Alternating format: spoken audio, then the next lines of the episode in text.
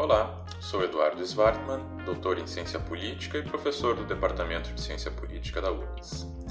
Na série Conexão Política, o podcast de hoje vai abordar os militares e a política, um tema que já foi bastante estudado, mas que agora voltou com força por conta das trajetórias dos atuais presidente e vice-presidente do Brasil e do grande número de militares em ministérios e outras funções do governo federal. Vamos falar um pouco sobre a agenda de estudos nessa área, sobre teoria, o que nos ajuda a entender essa relação, e por fim, sobre a evolução dessa relação aqui no Brasil. Então, primeiro abordamos a questão da agenda né, de estudos. O Brasil e os seus vizinhos aqui da América do Sul uh, foram muito estudados uh, por, por, bastante tempo uh, no, no, que diz respeito à presença dos militares na política e uh, do que a gente chama de relações civis militares. o que alimentou essa agenda por muito tempo foi a longa presença dos militares na política, os vários golpes que, que, caracterizaram a política no continente ao longo do século XX e também as várias vários ciclos de ditaduras militares. É, dessa, é, dessa agenda é, de pesquisa que se estendeu dos anos, dos anos 60 aos anos 80, em grande medida, do século passado, uma distinção muito importante foi estabelecida, que é a diferença conceitual entre o caudilismo, que era um fenômeno muito frequente no século XIX, né, das lideranças carismáticas uh, uh, nos processos de independência após as independências, do chamado novo militarismo, em que a presença uh, dos militares na política não, não era tão, não tão somente personalista, mas também envolvia as corporações profissionais como um todo. Durante a Guerra Fria, essa agenda também não foi restrita à nossa região, ou seja, houve muitos estudos sobre os militares e a política no terceiro mundo.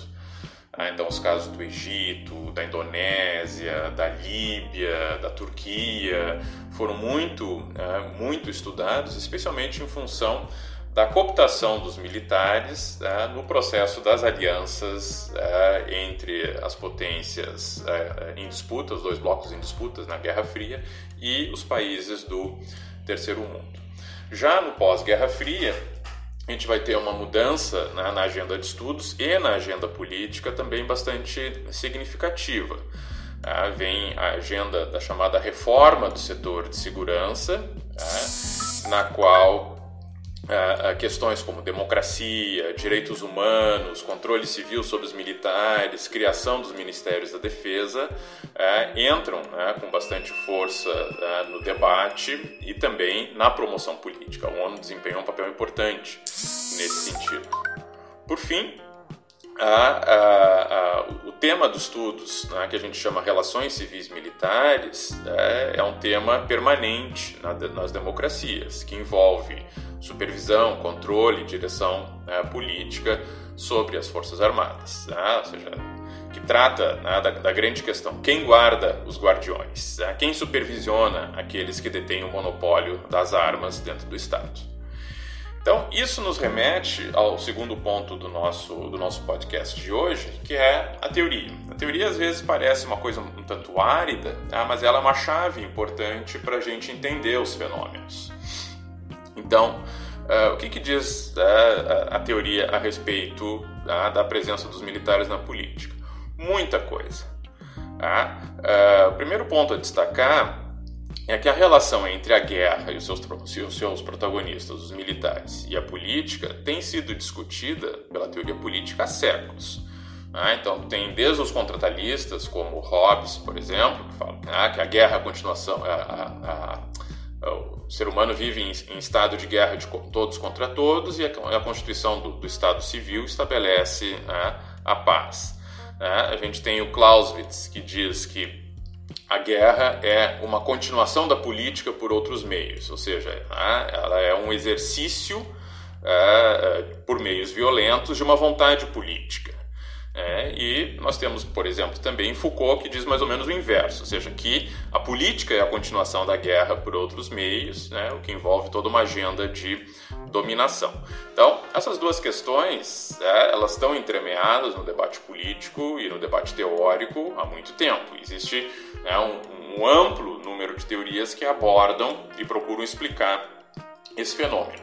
Nesse podcast, eu quero chamar a atenção para a contribuição de um sociólogo e comparatista chamado Charles Tilly, que ele fez uma pesquisa muito interessante a respeito da formação dos estados modernos a partir da Europa e que ele, eh, eh, de modo muito sintético, diz mais ou menos o seguinte, que o Estado moderno ele é a forma né, de dominação política que se mostrou mais eficaz né, na organização dos recursos, tanto financeiros quanto né, materiais humanos, é, para a conduta da guerra. De tal maneira que o Estado moderno se formou fazendo a guerra e a guerra formou o Estado moderno. E por conta é, do, do, do, colonialismo e depois do imperialismo, esse modelo de, né, de estrutura política, que a gente chama de Estado moderno, se tornou dominante no mundo inteiro. Ou seja, as outras formas de organização política, cidades-estados, império, principados, tudo isso desapareceu é, e os estados modernos se mundializaram. É, o que o Tilly chama a atenção é, é, é que ao longo do século XIX a gente teve dois processos é, é, muito importantes que têm a ver com os militares e a política. De um lado, a massificação do voto, ou seja, o crescimento do sufrágio universal, e de outro lado, a massificação da conscrição militar, ou seja, do recrutamento militar, a constituição dos chamados exércitos nacionais. Esses dois processos andaram junto na Europa e a gente vai ver que depois nos países independentes eles também, né, é, é, cada um da sua forma, né, isso vai ser de certa forma emulado né, em vários outros países do mundo. E em paralelo a esse processo, a gente vai ter a separação do corpo político, ou seja, né, os governantes, os legisladores, de um lado, e de outro lado, os profissionais das armas, ou seja, os oficiais, né, os militares. Né, essas vão ser distinções importantes do século XIX que o, que o Tilly chama atenção. No século XX, né, ele enfatiza o seguinte, que o custo crescente da guerra, tanto em termos de recursos econômicos, de tecnologia, quanto também né, é, em número de mortes, e aí a Primeira e a Segunda Guerra Mundial são, são exemplos importantes disso, é, os custos crescentes da guerra levam à negociação com a sociedade, né, de como isso é conduzido, de como isso é articulado. De tal maneira que né, a sobreposição desses dois elementos, separação corpo político, corpo profissional, né, custos crescentes da guerra e necessidade de negociação, vão levar né, em vários países do mundo tá? o desenvolvimento de mecanismos de controle civil sobre os militares. Tá? Então, que mecanismos são esses? Criação de ministérios de defesa comandados por civis. Né? Discussão do orçamento militar no âmbito dos poderes legislativos. Discussão é, e, e normatização de como funciona o recrutamento militar, ou seja, quem faz o serviço militar daquela sociedade qual a missão né, das Forças Armadas? Como, né, como que o, o, parlamento supervisiona a condução política? Qual, qual, o papel da opinião pública? Então, essas práticas, esses mecanismos todos se consolidam ao longo do século XX, né, de modo, né, e esse é o ponto importante aqui, porque que a gente fecha a discussão teórica, de modo que progressivamente a gente observa um processo de deslocamento dos militares da esfera da formulação da política para a esfera da execução, ou seja, progressivamente ao longo do século XX a gente vê que os militares eles saem da arena né, dos debates políticos e passam a ser apenas um instrumento da execução da condução política da parte do Estado, da política, especificamente da política de defesa né, e, no limite, da própria guerra. Bom, como é que, ah, com isso a gente pode ir para o terceiro tópico do nosso podcast, seja, como é que é a evolução desse processo no Brasil? Esse deslocamento né, da esfera da formulação para a esfera da execução né, sempre foi muito difícil no Brasil. O nosso país possui uma longa história de protagonismo político dos militares. Vejam só, tá? a República, em 1889, foi proclamada por militares. Logo em seguida, nós tivemos uma grande rebelião da Marinha, tá? que é a Revolta da Armada. Tá? Ao longo dos anos 20 do século, do século passado, nós tivemos um longo ciclo de, de né, rebeliões militares, tá? que é o ciclo do tenentismo. Tá? Depois nós tivemos 1930, tá? a ditadura do Estado Novo, o próprio fim do Estado Novo, são todos processos em que os, que os militares exerceram um forte protagonismo. Durante o período de 1945 a 1964, em todas as eleições presidenciais? Nós tínhamos presentes candidatos oriundos das Forças Armadas. E por fim, de 1964 a 1985, nós tivemos uma longa ditadura uh, uh, militar. Bom, uh, por que, que isso ocorre?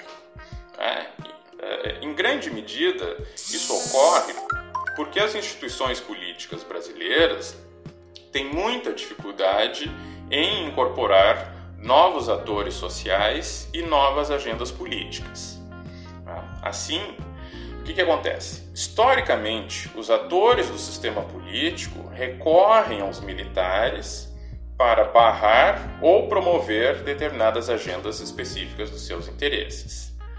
Em troca, uh, os políticos não exercem o controle sobre os militares que a teoria que acima uh, eu comentei prevê, de modo que uh, os militares eles acabam exercendo no Brasil uma função de tutela sobre o sistema político. Tá? E para se legitimar, os, os, os militares alimentam a crença de que estão acima da política e dos interesses partidários. Tá? Mas, na verdade, eles são parte do jogo político. Tá? Bem, uh, como o processo de transição da ditadura para a democracia no Brasil foi controlado por, pelos militares, esse padrão não foi modificado, embora tenha permanecido latente enquanto vigorou o chamado Pacto da Nova República. Quando novos atores e novas agendas passaram a ter maior projeção, esse padrão foi reativado. Por fim, é importante destacar que o protagonismo dos militares na política enfraquece a sua capacidade de desempenhar adequadamente a sua missão principal, que é a de garantir a defesa do país. Bom, com isso, então, a gente encerra esse nosso podcast. Obrigado por nos acompanhar e até o próximo podcast da série Conexão Ciência Política.